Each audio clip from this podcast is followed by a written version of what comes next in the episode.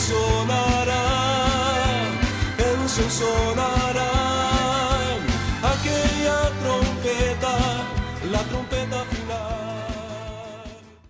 La Iglesia de Cristo de los Ministerios Llamada Final en Phoenix, Arizona, presenta su programa Llamada Final. Conscientes de que vivimos los últimos tiempos y que la humanidad necesita escuchar la verdad eterna de Dios, presentamos el siguiente programa con el pastor José Arriaga. Con ustedes, el pastor José Arriaga con el mensaje de la palabra de Dios.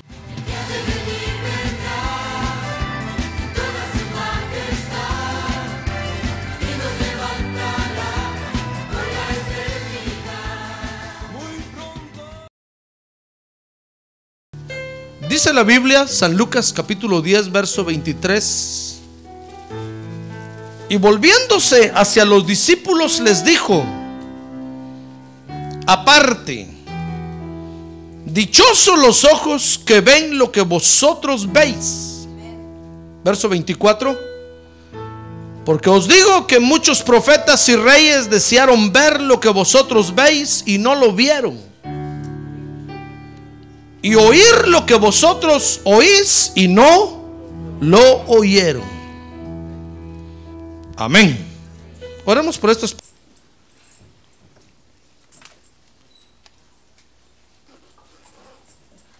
Muy bien. Quiero que continúe viendo conmigo, hermano, cómo el Señor Jesucristo, fíjese, habló tanto de las actitudes que nosotros debemos de tener para alcanzar la victoria que Él tiene para nosotros. ¿Sabe usted que el Señor lo hizo a usted victorioso, verdad? O mejor dicho, el Señor Jesucristo ya le dio a usted la victoria, pero usted la tiene que tomar. Dice un dicho allá afuera que a la fuerza ni la comida es buena, hermano. La victoria del Señor Jesucristo está ahí y quien se levanta y entiende cómo tomarla, la va a tomar y la va a disfrutar en la tierra. Pues entonces el Señor nos enseñó de las actitudes, fíjese, que debemos de tener para alcanzar la victoria que Él ya nos dio. La victoria es suya. A ver, diga, la victoria es mía. A ver, diga, nadie me la va a quitar. Porque es para mí. A menos, repita, a menos que yo no la quiera tomar. Muy bien. Dice otro dicho allá afuera. Hay dichos que son ciertos, hermano. Que lo que es de Pedro no se lo quita Juan. Y es cierto. A menos que Pedro no lo quiera. mire, la bendición de Dios es para usted, hermano. Pero si usted no sabe cómo tomarla, nunca la va a disfrutar. Pues fíjese que aquí entonces el Señor Jesucristo está enseñando de otra actitud. Dice el verso 23, capítulo 10 de Lucas, que es la actitud que debemos de tener de sentirnos siempre dichosos. Por eso les dijo, miren, miren ustedes, les dijo a los discípulos, dichosos, dichosotes, suertudos, en otras palabras, dichosos, los ojos que ven lo que ustedes están viendo. Gloria a Dios. Porque debemos, fíjese hermano, de mantenernos con esa actitud de sentirnos siempre dichosos. Dichosos. A ver, diga, yo soy dichoso. Fíjese que dice, dice otra versión, bienaventurados los ojos que ven lo que vosotros veis. Es importante que usted se sienta dichoso, hermano. Como que, como que si se hubiera sacado la lotería. Como que si le hubiera pegado al gordo. No lo va a pegar al que tiene a un lado, hermano. si le pegué al gordo, pues le pegar al gordo quiere decir sacarse la lotería, ¿verdad? Nosotros debemos de sentirnos dichosos, hermano. Porque con esta actitud, fíjese, o escuche bien lo que vamos a vencer.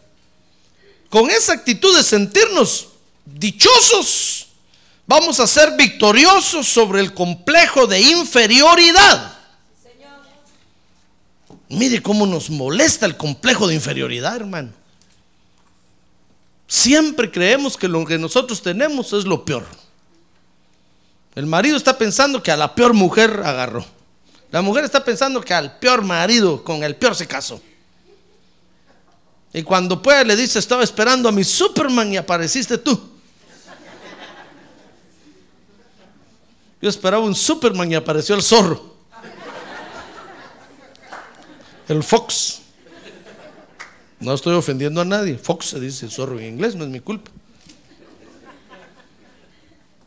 Y entonces siempre estamos pensando que nos casamos con la peor o con el peor, dependiendo del sexo de cada quien. Siempre estamos pensando que tenemos la peor casa, que tenemos el peor carro, que tenemos el peor trabajo. Es un complejo de inferioridad, hermano. Siempre nos sentimos como cucarachas. Cuando uno empieza a entrar en la etapa de la pubertad, uno siempre está pensando que el más pobre es uno, hermano. Y siempre tiene uno en la, en la cabeza que los demás tienen dinero y uno no tiene nada. Y cuando uno comienza a platicar con todos sus amigos, uno se da cuenta que todos se sienten así. Todos sienten que los otros tienen dinero y ellos no. Porque es un complejo de inferioridad terrible.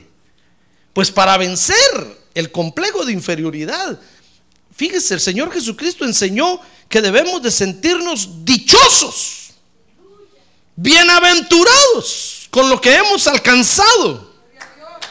Ahora diga, yo soy dichoso. Yo soy bienaventurado.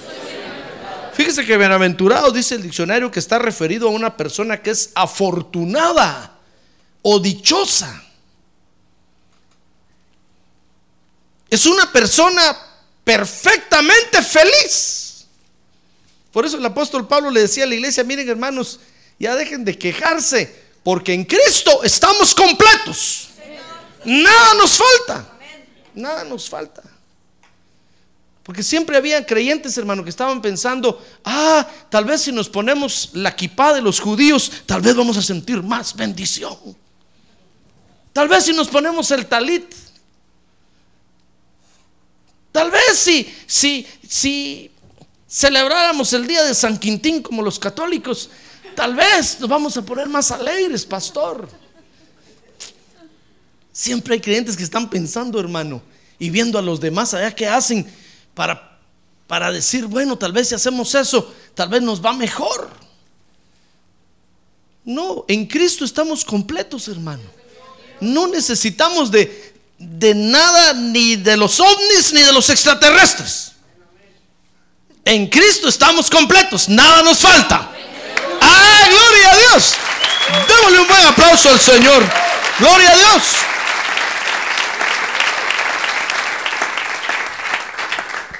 Estamos completos, hermano. Fíjese que a causa, a causa del complejo de inferioridad es que Satanás se aprovecha de los creyentes y los engaña.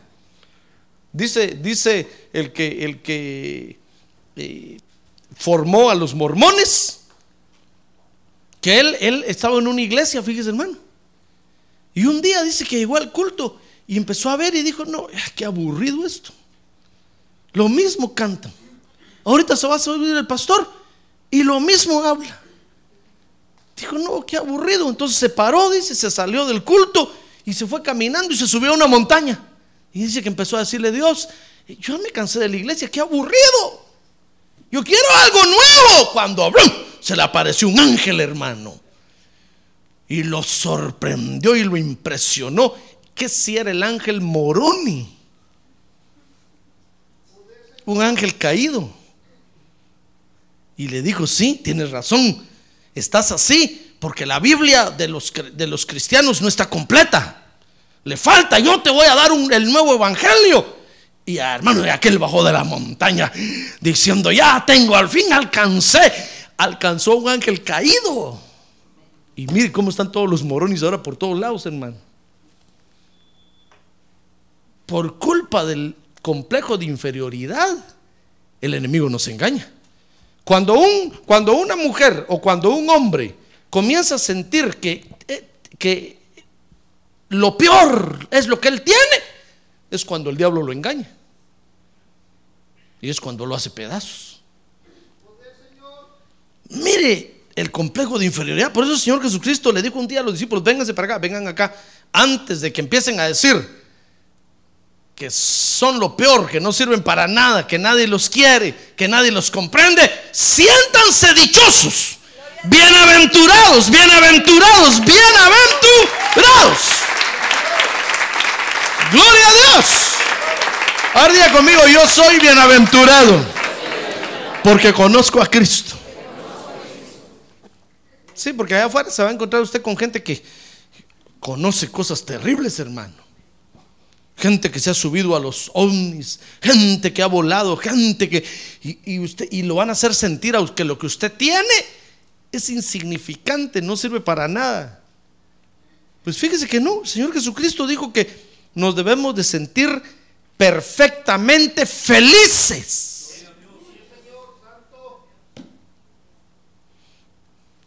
Fíjese que también bienaventurado es una persona supremamente bendecida. Oiga lo que es bienaventurado, hermano. Eso quiere decir, fíjese, que ya no queda otra bendición más. Porque ha alcanzado la suprema, la más alta que hay. El Señor Jesucristo le dijo a los discípulos, miren, ustedes siéntanse dichosos porque están supremamente bendecidos. Como que les dijera, yo soy lo más alto que pueden alcanzar. Tal vez alguien, alguien dirá, no, pero está el Altísimo, yo voy a ir al Altísimo. No se puede. Jesús dijo, nadie viene al Padre sino por mí. Acuérdense que hubo uno que quiso ir, Luzbel dice que quiso subirse sin pasar por Cristo y lo echaron para abajo, hermano, y todavía viene cayendo, viene y viene y ve, va a caer hasta que caiga al, al lago de fuego, dice la Biblia. Por eso el Señor les dijo, siéntanse bienaventurados, siéntanse realmente dichosos. Ahora, para que esta actitud, fíjese hermano, sea una realidad en nosotros, tenemos que dejar que el Espíritu Santo cambie nuestros sentimientos, hermano. Porque venimos del mundo con los sentimientos hechos pedazos. Peor si dejó usted el corazón grabado en la peña del Maguey y no lo ha ido a recoger. ¿Cuándo se va a sanar del corazón, hermano? Todavía cuando oye la canción, en la, dejé en la peña del Maguey mi nombre juntito al tuyo. Ay, todavía se le deshace el corazón, hermano. Como que se le parte en pedacitos. No, vaya a recogerlo ya, no lo deje allá. Es suyo. Venimos del mundo, lo que quiero decirle con esto es que venimos del mundo con el corazón hecho pedazos, hermano. Porque a todo el mundo se lo dábamos allá. No digo que hasta en la peña del maíz lo dejó. Lo dejamos tirado por todas partes. Entonces necesitamos ahora que el Espíritu Santo sane nuestros sentimientos. Porque el sentir, fíjese hermano, está en el área de los sentimientos en el área de las emociones. Por eso a veces no podemos mantener la actitud de sentirnos dichosos porque tenemos dañados los sentimientos. Lo que sentimos es tristeza, sentimos dolor, sentimos, a veces ya, no, ya ni sentimos nada, hermano. Por eso venimos al culto y decimos, no, yo no sentí nada. Yo no sentí, es que tenemos dañados los sentimientos. A veces sentimos que ya ni a la familia amamos. La esposa siente que ya no quiere al esposo. Y como ya llegó a los 50, lo quiere cambiar por dos de 25.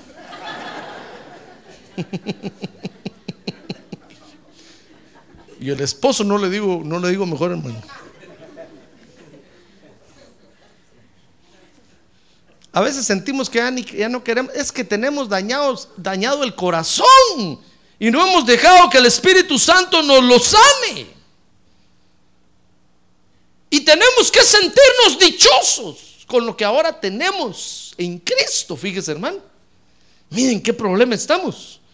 Por eso tenemos que dejar que el Espíritu Santo, el Espíritu Santo, perdón, sane nuestro corazón. A ver, quiere ponerse su mano derecha en su corazón y decirle, corazón, sé sano esta noche. En el nombre de Jesús. Que toda herida sea sanada. En el nombre de Jesús. Porque no podemos caminar en el Evangelio con el corazón herido, hermano. Porque un día de esto nos va a bloquear. Y vamos a empezar a sentir que nadie nos quiere. Que qué estamos haciendo en la iglesia. Que estamos perdiendo el tiempo. Vamos a empezar a sentir que un complejo de inferioridad terrible nos va a agarrar. Y el enemigo nos va a engañar. Y vamos a, ser derrotados en la tierra. Fíjese que nuestro sentir debe de experimentar un cambio. Dice Efesios 2, capítulo 2, verso 1. Nuestro sentir, hermano, debe experimentar un cambio porque dice ahí que Jesucristo nos dio vida a nosotros, dice el verso 1. Que estábamos muertos en delitos y pecados. Dice el verso 2, en los cuales anduvimos en otro tiempo según la corriente de este mundo, conforme al príncipe de la potestad del aire. El espíritu que ahora opera en los hijos de desobediencia, entre los cuales también todos nosotros en otro tiempo vivíamos en las pasiones de nuestra carne, satisfaciendo los deseos de la carne y de la mente. Y éramos por naturaleza hijos de ira, lo mismo que los demás.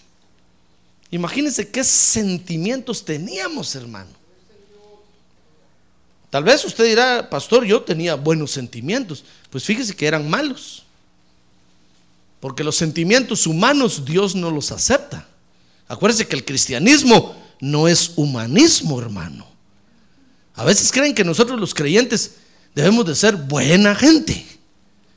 Que a todo mundo debemos de darle de comer. Que a todo mundo debemos de ayudar porque somos creyentes, somos cristianos. Pues fíjese que no. El cristianismo no es humanismo. El humanismo es una corriente completamente opuesta al cristianismo. Porque no estamos aquí por nuestra buena voluntad. Dígame usted, ¿acaso vino usted a la iglesia por su propia voluntad? Ah, yo le aseguro que no.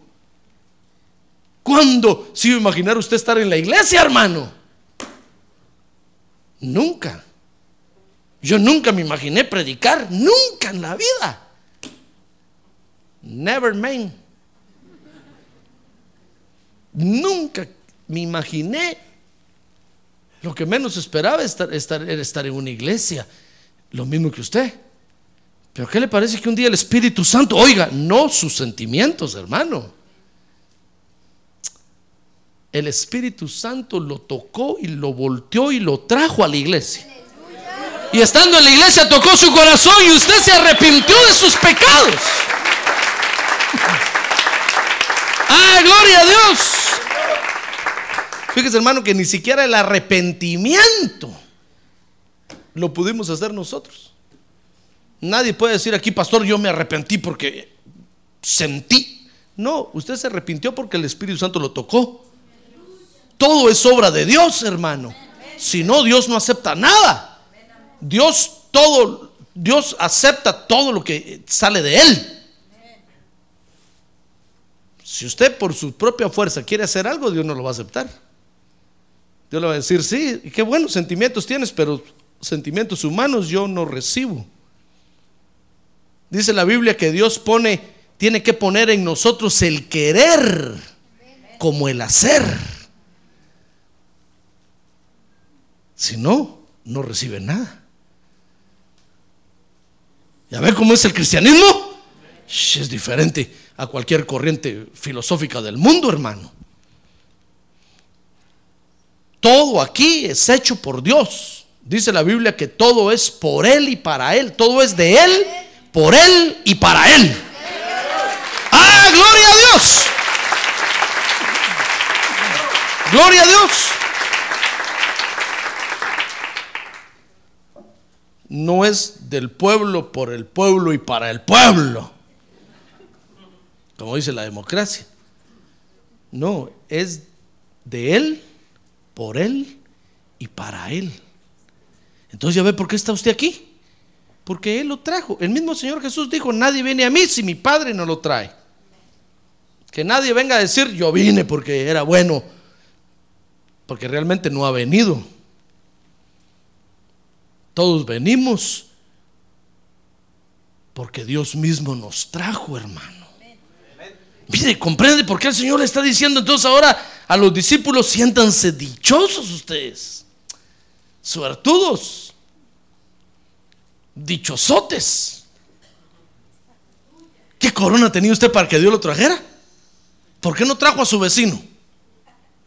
¿Por qué su vecino sí sigue en el pecado allá en el mundial? Pronto comienza el mundial, hermano. ¿Por qué si sigue en el mundial y usted está aquí en la iglesia? ¿Qué corona tiene usted?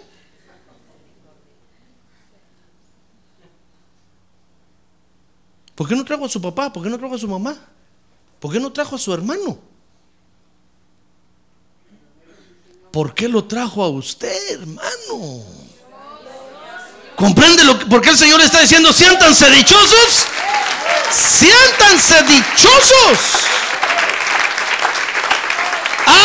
¡Ah, gloria a Dios!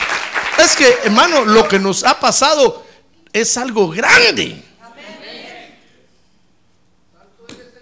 No es producto de, de una mentalidad, ni siquiera de nuestro esfuerzo, le estoy diciendo, hermano. Porque ni siquiera éramos buenos para venir a la iglesia. Ni para eso éramos buenos. Solo veníamos cuando alguien se moría.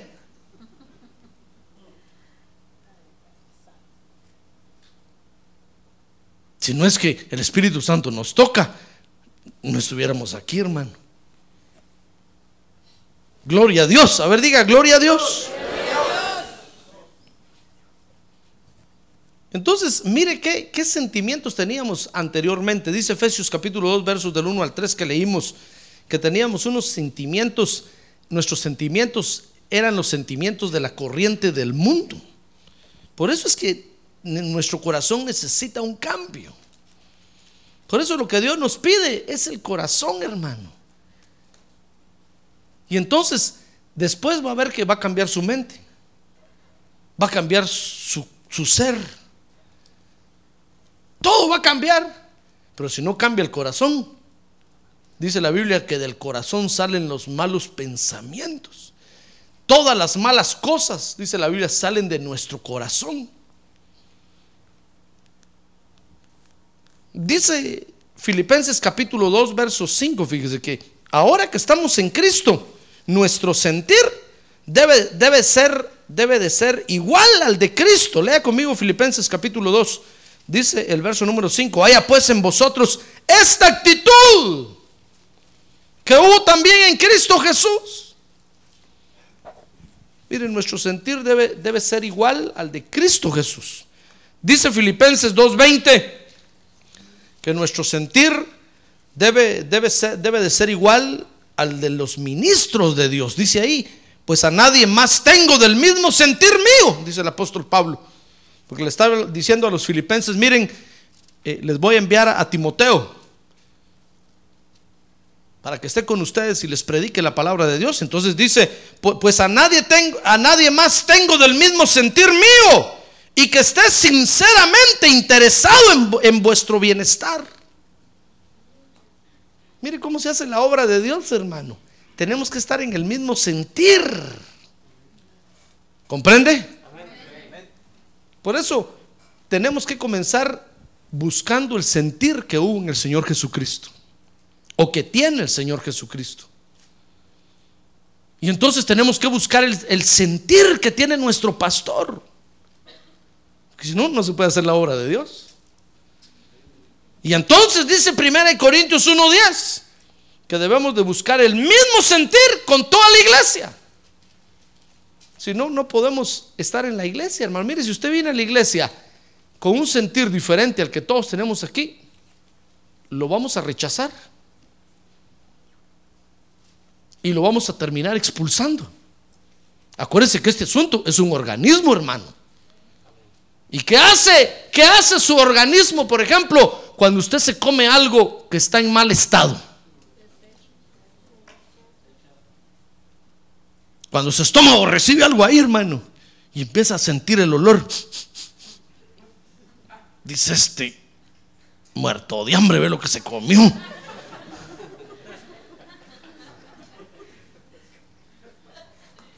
¿Sabe qué va a hacer el estómago, hermano?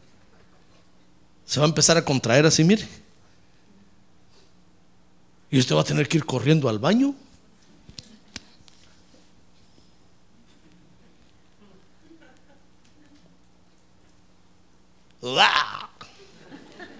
Permítame que se lo haga gráficamente, hermano, para que me comprenda.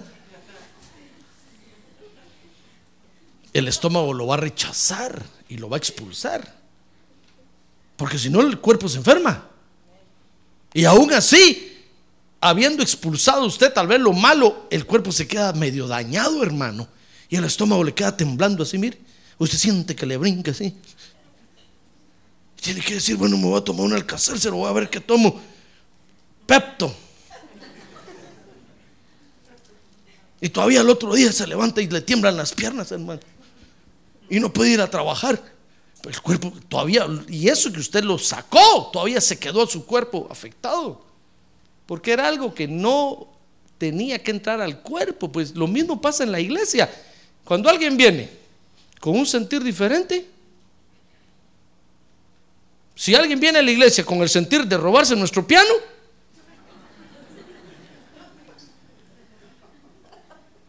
de repente lo vamos a ver que se queda sospechoso viendo tanto el piano. Y me van a decir a mí, mire pastor, fíjese que este que está aquí, ¿cómo mira nuestro piano? Hoy le voy a decir al hermano, tráigame las cadenas y los siete candados, hoy lo hagamos bien amarrado. Con todas las alarmas puestas.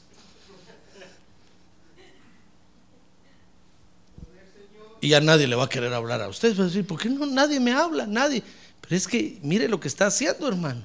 El mismo cuerpo lo empieza a rechazar hasta que ¡pum! sale usted afuera. No va a poder estar en la iglesia. Tenemos que tener el mismo sentir. ¿Se da cuenta? A ver, dígale que tiene a un lado. Tenga el mismo sentir, hermano. Dígale, tenga el mismo sentir. Dice 1 Corintios 1:10, os ruego hermanos, es por tu bien, por el nombre de nuestro Señor Jesucristo, que todos os pongáis de acuerdo y que no haya divisiones entre vosotros, sino que estéis enteramente unidos en un mismo qué? En un mismo sentir y en un mismo parecer. Es que si no, no vamos a aguantar estar en la iglesia, hermano. Si usted viene a la iglesia con el sentir de hacer grupitos, de pelear unos con otros, va a terminar vomitado allá afuera.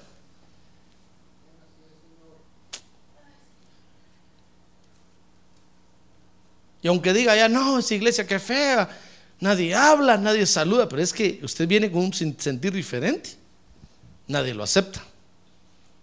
Pero cuando se pone en nuestro mismo sentir, que es el sentir del pastor, que es el sentir de nuestro Señor Jesucristo, que está a la diestra del Padre, va a ver qué bonito es estar en la iglesia, hermano. Ah, gloria a Dios, gloria a Dios, gloria a Dios, gloria a Dios. Ya ve, nuestro corazón necesita ser sanado, hermano. Si no vamos em-, a empezar a tener sentires raros, opuestos al sentir del Señor Jesucristo. Y no vamos a, ser victoriosos. Ahora, debemos de sentirnos dichosos por dos razones. Quiero que vea conmigo cómo enseñó el Señor Jesucristo eso aquí. Lucas 10, 23. Ahora sí, estudiemos a Lucas 10, 23, hermano. Prepárese para dos horas de estudio ahora. Ahora dígale que tiene a un lado, ánimo hermano. Ánimo, ánimo. Falta mucho, dígale, ánimo. Yo conozco al pastor, dígale, cuando dice eso es porque va para largo. Lucas 10, 23. Fíjese que el Señor, el Señor, el Señor dijo ahí, y volviéndose a los discípulos les dijo aparte, dichosos los ojos que ven lo que vosotros veis. Entonces debemos de, sentirnos dichosos en primer lugar, fíjese, por lo que estamos viendo, hermano. Usted, dirá, pastor, ¿y qué estoy viendo? Pues fíjese que estamos viendo al Hijo de Dios. Mire conmigo, Lucas 10, 22. El Señor les dijo ahí, Lucas 10, 22. Todas las cosas, dijo el Señor Jesús, me han sido entregadas por mi Padre. Mire lo que estamos viendo, hermano. Estamos viendo el señorío y el reinado del Señor Jesucristo. Todas las cosas me han sido eh, eh, eh, entregadas por mi Padre, dijo, y nadie sabe quién es el Hijo, sino el Padre. Ni quién es el Padre, sino el Hijo, y aquel a quien el Hijo se lo quiera revelar. Mire, lo que estamos viendo, hermano, eso no nunca se había visto. Nosotros con nuestros ojos espirituales estamos viendo al Señor Jesucristo. Y estamos experimentando en nuestra vida misma el hecho de haber tenido un encuentro personal con Él. Y que Él haya puesto su revelación en nuestro corazón, hermano. Mire lo que estamos viendo. Dios nunca había hecho eso antes, nunca. Ni con Adán, ni con Eva. Y Adán era hijo de Dios. Ni con Adán, ni con Eva, ni con nadie, ni con Abraham, ni con Moisés. Mire lo que estamos viendo. Estamos viendo al Hijo de Dios en nuestro propio corazón. Estamos viendo al Señor Jesucristo hoy, fíjese cómo salva, cómo sana, cómo libera, cómo restaura, cómo llena los corazones de los seres humanos. Ah, gloria a Dios. Mire lo que estamos viendo, hermano. Lo que pasa es que ya estamos nosotros acostumbrados a eso. Y por eso decimos, nah, como aquella vez que el Señor Jesús sanó a un enfermo y era, y era el sábado. Y cuando llegaron los fariseos, dijeron, le dijeron, ¿quién te sanó? El que está ahí dijo, ah, sí, dijo, es cierto, lo sanó. Ah, dijo, pero es sábado. Como quien dice, no se vale, porque es sábado. Están viendo que el otro está sanado, hermano. ¿Qué importa si es domingo, lunes, martes, miércoles? Lo importante es que Dios lo sanó. Ah, gloria a Dios. Lo mismo nos pasa a nosotros. Estamos viendo al Señor Jesucristo salvar las almas y decimos, ah, sí. ¿Cuántos se salvaron? Uno. Ah, yo pensé que mil.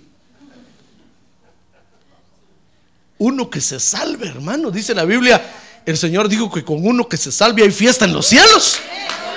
Ah, gloria a Dios, hay fiesta en el cielo con un pecador que se arrepiente. Eso, eso nunca lo, se había visto antes, hermano. Mucho menos que los ángeles hicieran fiesta por un pecador arrepentido. Pero ahora estamos viendo nosotros al Señor Jesucristo salvar. Usted y yo somos testigos en carne propia de que el Señor Jesucristo hoy salva. Estamos viendo al Señor Jesucristo sanar, liberar restaurar.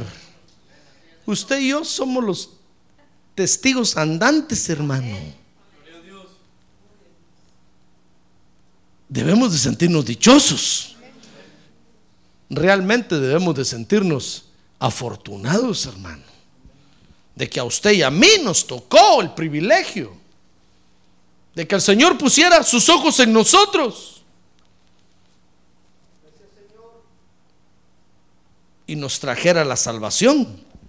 Entonces, en primer lugar, debemos de sentirnos dichosos por lo que estamos viendo. A ver, diga, yo soy dichoso por lo que estoy viviendo en el Evangelio. Haré otra vez, yo soy dichoso por lo que estoy viviendo en el Evangelio. Es la bendición más alta que Dios tiene, hermano. Fíjese que Dios, la bendición más grande que tiene, la apartó de último para dársela a los más pequeñitos que tenía. ¡Ah, gloria a Dios! Eso somos usted y. ¡Gloria a Dios!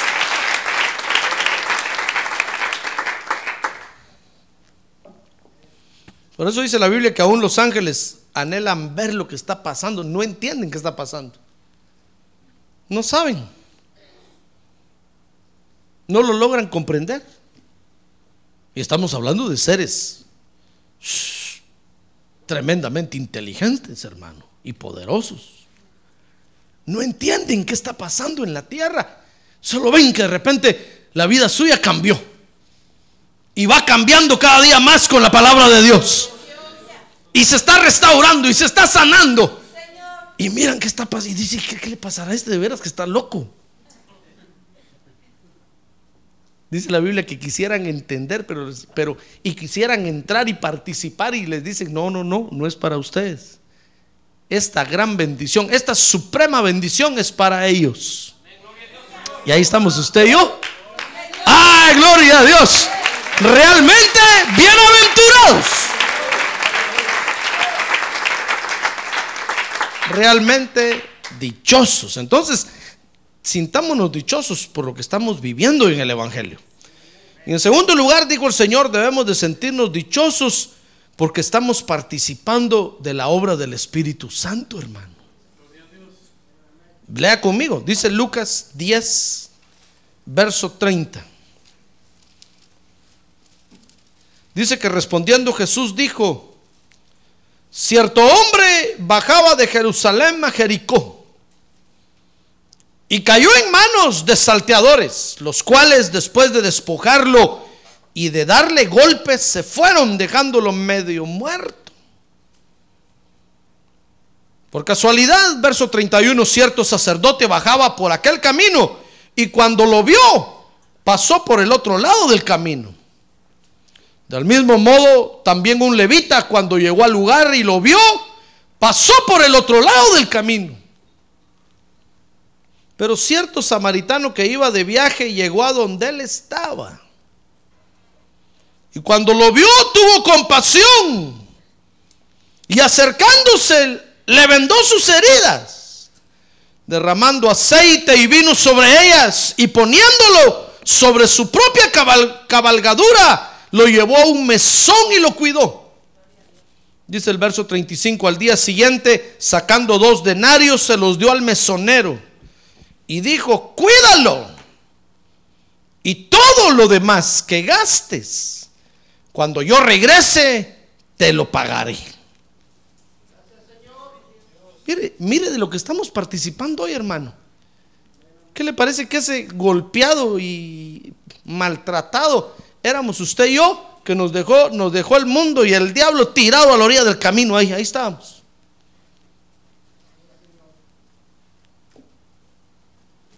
La religión no nos pudo ayudar.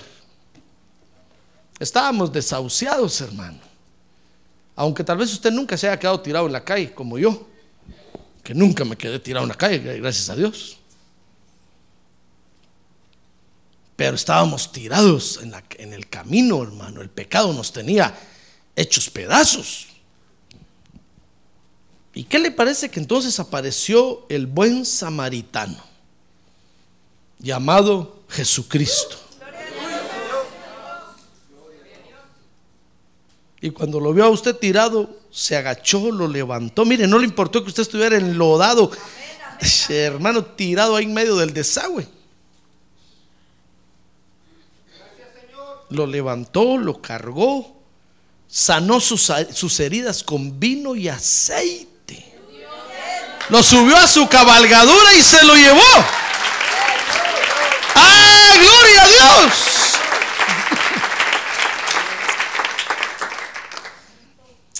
Yo creo que vamos a entender exactamente todo esto cuando el Señor Jesucristo regrese, hermano.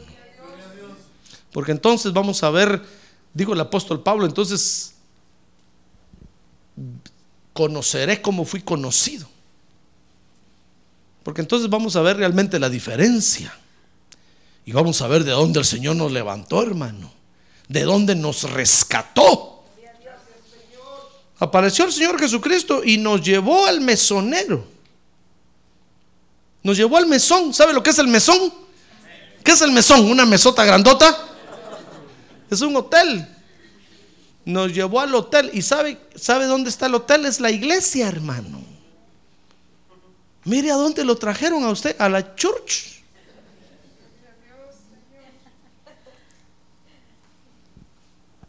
Y muchos no les gusta la iglesia. ¿Dónde los van a sanar, hermano? Fíjense que muchos creen que vienen a la iglesia para venir a aprender. Es cierto que venimos para venir a aprender, pero más que para venir a aprender, venimos a que el Señor nos sane aquí, hermano. Muchos dicen, no, yo no voy a la iglesia porque ya todo lo sé. Lo que predica el pastor, uh, ya me lo sé. Cuando empieza a predicar, ya, ya sé lo que va a hablar, ya, ya lo sé, ya, ya, ya. Dichoso. Pero no solo venimos para venir a aprender, sino que venimos para que Dios nos sane. ¿Por qué llevó el buen samaritano a este golpeado al mesón? Dice ahí. ¿Qué dice ahí? Leamos el verso mejor, hermano. ¿Qué se me hace que usted se durmió? Fíjese. A ver, despierte que tiene a un lado, dígale, despierte, hermano. Despierte al que tiene a un lado, despierte, hermano. Si tiene sueño, que se salga. Nos pega el sueño a todos aquí. De repente me voy a quedar yo aquí en el púlpito así. mira.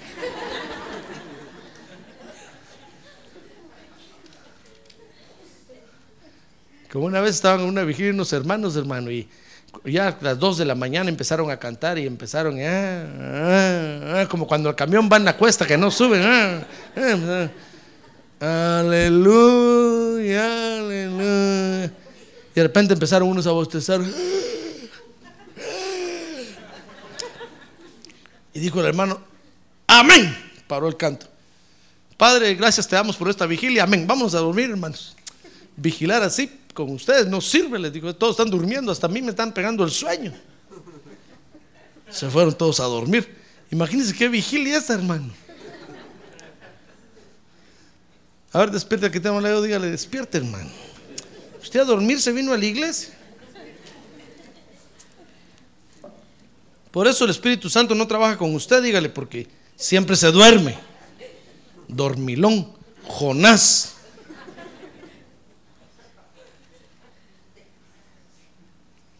Lo vamos a tirar del barco. Mire, lea conmigo Lucas 10, 35. ¿Sabe por qué lo llevó al mesón? Dice que le dijo al, mesonero, sacó dos denarios. Y, le- y se los dio al mesonero. ¿Y, qué le dijo? Cuídalo. A ver, diga recio, cuídalo. ¿Ya ve por qué lo trajeron a la iglesia? Porque necesita cuidado. No se crea el muy, muy. Usted necesita cuidado. Ya la Biblia me la sé, pero por cabezón necesita más cuidado. Muchos dicen, no, si ya tengo de todo, ya Dios me bendijo, ya para qué voy a ir a la iglesia. Mucho más cuidado necesita, sí. ¿Eh? Y hay muchos que dicen, no, yo no voy a la iglesia. No, si ya sé todo, si ya necesita cuidado. Necesita quien lo cuide. Mire, el buen samaritano llevó al golpeado, lo llevó al mesón, al hotel y lo entregó. Y entonces dice que le dijo, ¿y sabe quién es el mesonero? El Espíritu Santo de Dios, hermano. Mire, es una tarea de equipo, ya ve, el, el Señor Jesucristo lo agarró a usted en la calle, se lo trajo y se lo entregó aquí al Espíritu Santo en la iglesia y le dijo, cuídalo por favor. El, el Espíritu Santo aquí tiene un equipo de ministros, hermano. Expertos en sala cuna. Aquí cambiamos pampers, echamos talcos. Aquí somos expertos para cuidar. Es un, es un, es un prekinder este asunto, hermano. Y el Espíritu Santo aquí tiene un equipo de trabajo y dice muy bien, ahí viene otro, tráiganlo, pues cuídenlo. Y ahí entra usted medio gateando, hermano. Y al ratito ya abre, la puerta y ya se quiere ir, hay que irlo jalar porque si no se, se nos va a la calle.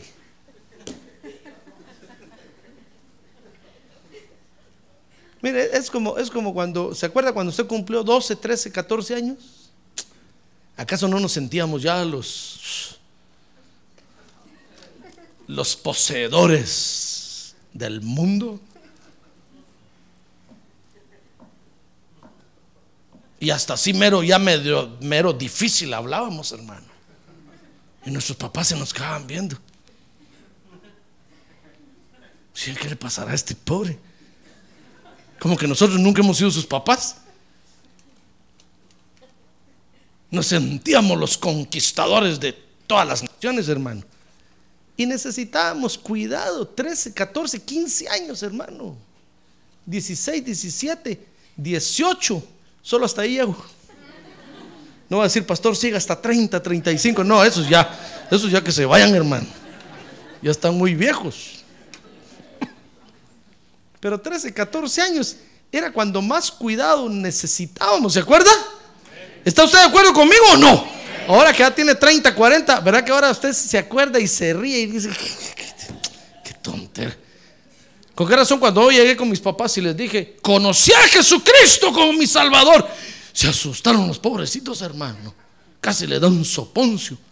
Dijeron, ¿este qué? ¿Quién te habló? ¿Quién te convenció? ¿Quién te lavó el coco? ¿Qué te pasa? Se asustaron, porque yo tenía 17 años, hermano. Dijeron, este, lo engañaron. Saber qué secta le entró. Así estamos nosotros cuando venimos a Cristo. Y llega un, llega un momento en que sentimos que ya no necesitamos cuidado. Nosotros creemos que es el pastor el que necesita cuidado, hermano. Y nosotros queremos cuidar al pastor. Como no, chum. Ay, hermano. No, somos nosotros los que necesitamos cuidado, hermano. Mire, mire de qué obra estamos participando. El Señor Jesucristo nos recogió, nos trajo a la iglesia, nos entregó en manos del Espíritu Santo. Y le pagó dos denarios. Los dos denarios son los dos mil años. Y le dijo, toma, cuídalo por dos, por dos mil años.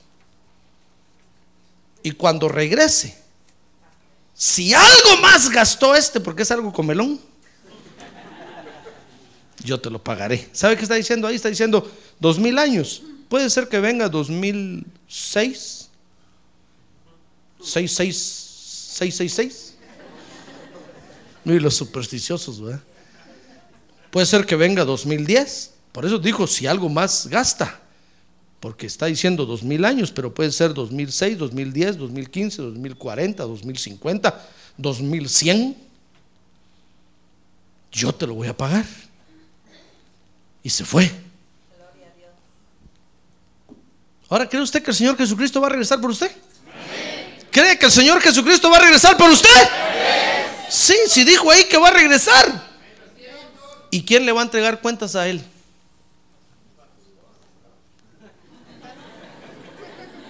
Y si usted no se deja cuidar, hermano, y es un rebelde, necio, terco,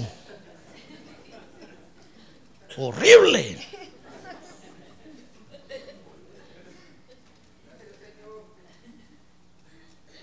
El Señor Jesucristo va a rezar por usted, hermano. Así es que ya no sea necio. Déjese cuidar. Déjese cuidar. Si todo lo que, lo que el Señor Jesucristo le dijo al Espíritu Santo es cuídalo. No le dijo destruyelo, róbale, dale más garrote como le dieron allá. Ahora si ya lo dejaron medio vivo, aquí déjalo medio muerto. No, le dijo cuídalo. Y te voy a pagar por adelantado el tiempo que va a estar contigo, dos mil años. Y si se va un poco más de tiempo, yo te lo voy a recompensar. Mire de qué obra estamos participando. Dígame, ¿estamos en un lugar seguro, sí o no? Mire, sí o no. Ya se me quedó. ¿Estamos en un lugar seguro? Hermano, no hay lugar más seguro que estar para estar que en la iglesia. Si aquí está el Espíritu Santo de Dios. Entonces dirá, no, pastor, es que en la iglesia viera usted, hay, uno, hay unos hermanos. Despreocúpese, aquí está el Espíritu Santo de Dios, hermano. ¿Usted cree que al Espíritu Santo de Dios se le pasa algo? Lo que pasa es que tiene misericordia. Pero cuando nos para, nos para en seco, hermano. Nos pega un susto que nos hace volver en sí. Nos hace volver en nosotros. Mire, mire de la obra que estamos participando. Por eso el Señor le dijo a los discípulos, miren ustedes ya déjense de cuentos. ¿En dónde otro lugar hermoso van a estar si no en la iglesia? Siéntanse dichosos, dichosos, dichosotes, bienaventurados, siete veces dichosos.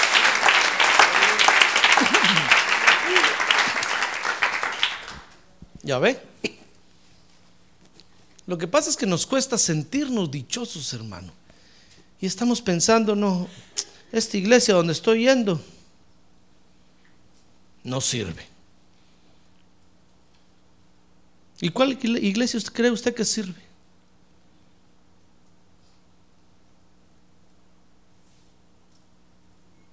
Estamos diciendo, el pastor que tengo, lástima, tan inteligente que se ve. Pero no. Hoy me decepcionó. No sirve. Es que tenemos mal el corazón, hermano. Y el corazón nos hace sentir cosas feas. El corazón nos hace ver cosas horribles. Y sentimos que lo que tenemos es lo peor. Sentimos que, mire hermano, este asunto es un mal de raíz. No es un mal superfluo no es un mal así ligero, es un mal de raíz. Por eso nos tienen que cambiar hasta la raíz. Por eso dice la Biblia que ahora nuestra raíz es la raíz de David. Es el Señor Jesucristo.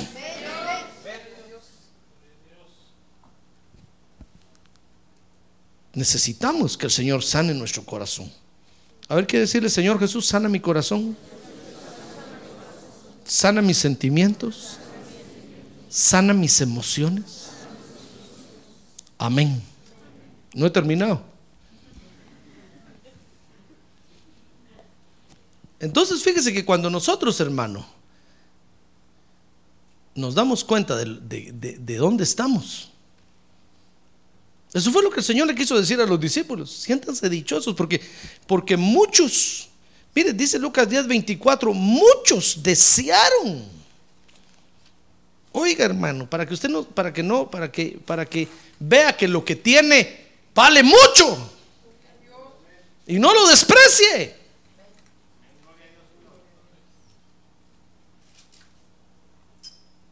Mire, cuánta gente en nuestros países se quiere venir para acá, hermano.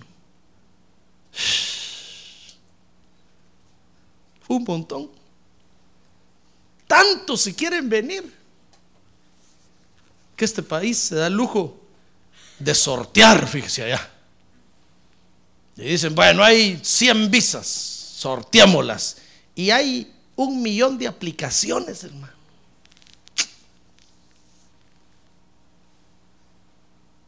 Tristeza. Casi les decimos, oigan, paisas, no se rebajen tanto, hombre. Ustedes de una vez la, muelan, la riegan, hombre, quédense allá, trabajen.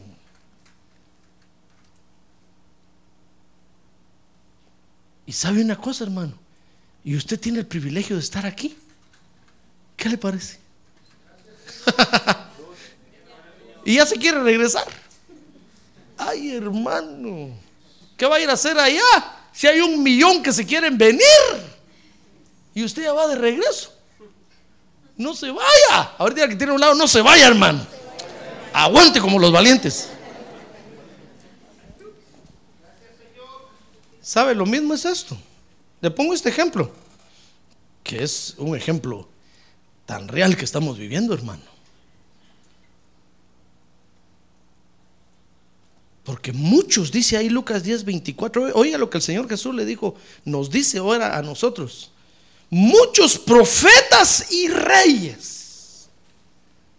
Ay, hermano, no está diciendo el pueblo, el, el- el- la gentuza, los montoneros, los, no, no, no, no, está diciendo profetas y reyes.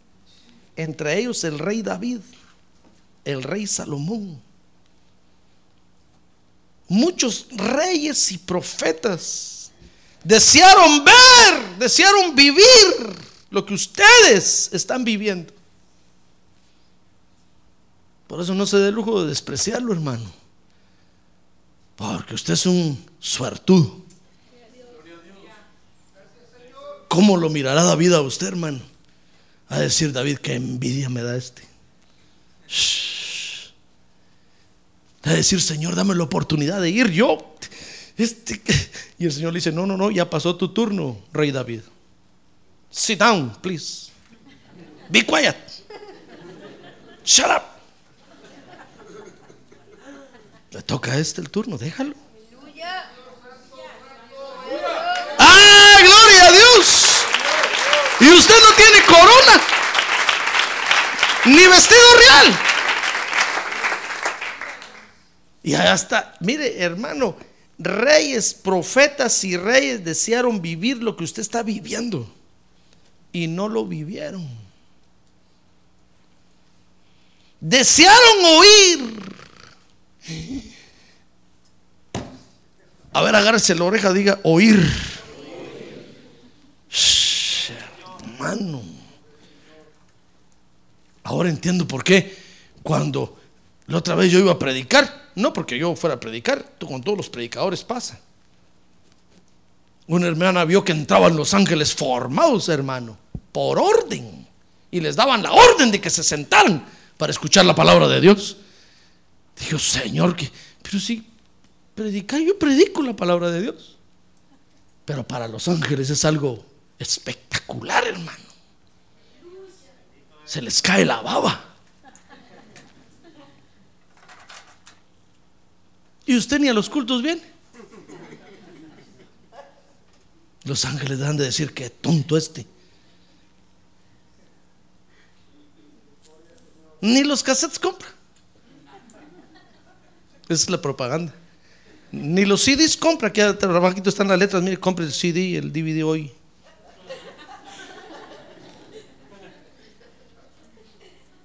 Mire, profetas y reyes desearon oír lo que nosotros oímos hoy. ¿Y qué es lo que oímos? La palabra de Dios predicada, hermano. No me va a decir, pastor, yo oigo la voz de Dios. Para que, que se lo crea, a saber quién. No va a decir, pastor, yo oigo. Fíjese que todo el día paso oyendo una trompeta en la oreja.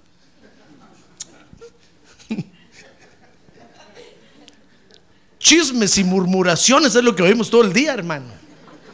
¿Qué es lo que oímos? La palabra de Dios predicada, hermano. Mire, profetas y reyes desearon oír lo que nosotros hoy oímos. ¿Sabe, ¿Sabe qué es lo que oímos? Mire, hermano, el Evangelio tiene dos mil años de estarse predicando en la tierra. Y los mensajes de este libro no se acaban. ¡Ah, gloria a Dios! Al contrario, más crece, más crece, más crece.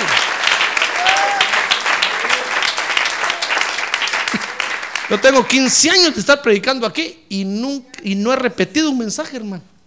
Ahí estoy guardando todos mis mensajes diciendo, Señor, para cuando me des el privilegio de repetirlos, aquí están, aquí están, y no me da el privilegio.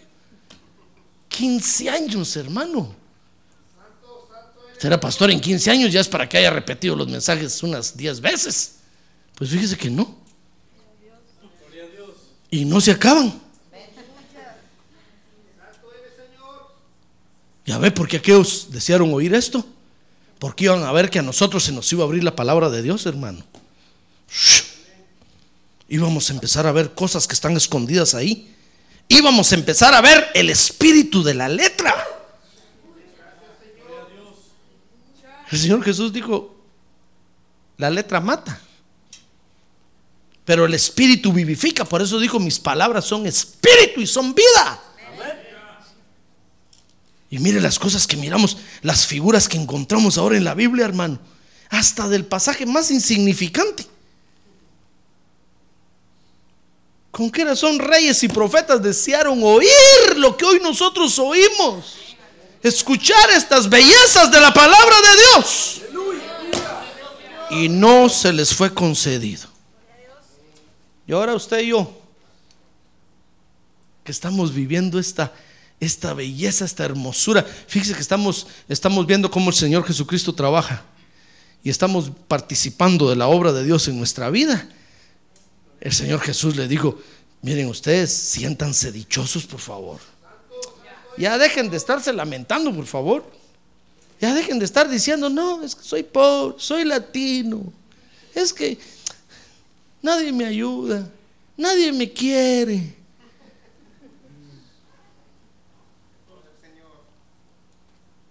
Los hijos le echan la culpa a los papás, los papás le echan la culpa a los hijos.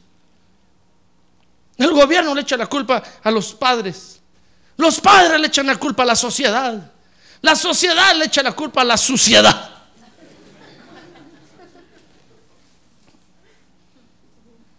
Y ahí estamos nosotros. Sí, es que en la iglesia nadie me habla. Nadie me quiere. Nadie me... Ya no hay tiempo para eso, hermano.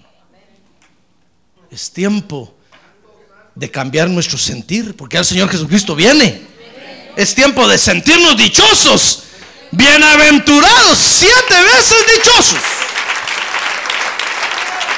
A ver, quiere decir conmigo, yo soy dichoso. A ver, póngase de pie, levante su mano, o póngase de pie, levante su mano en alto y dígale al Señor, Señor, gracias te doy porque soy dichoso. Gracias te doy porque soy bienaventurado. Gracias te doy por lo que me has dado. Gracias porque ahora te conozco, Señor. Dígale, gracias porque ahora te conozco, Señor. Y en una dimensión en la cual nadie te conoció antes. Gracias porque ahora tengo tu suprema bendición en mí. Soy dichoso. A ver, diga, soy dichoso. A ver, diga su nombre. Diga su nombre. José Arriaga Eres dichoso, diga. Eres dichoso, bienaventurado por lo que hoy estás viviendo en el Evangelio. Lo que tienes tiene mucho valor para Dios. No lo pierdas. A ver, diga, dígase usted mismo, no pierdas esto que Dios te ha dado. Porque muchos quisieron tenerlo antes y no se los dieron. Pero ahora nosotros lo tenemos. Padre, te damos gracias esta noche. Gracias te damos por la obra que estás haciendo en nosotros. Gracias porque siendo nosotros nada. Gracias porque estando tirados junto al camino tú nos levantaste. Nos sanaste con vino y aceite. Y nos trajiste al mesón. Y ahora aquí tu mesonero santo nos cuida, nos trabaja Oh, gracias Señor, porque estoy en tus manos, porque en mejores manos no puedo estar. Gracias, levante su mano y dígale gracias Señor. Gracias porque cuidas de mí. Gracias Señor.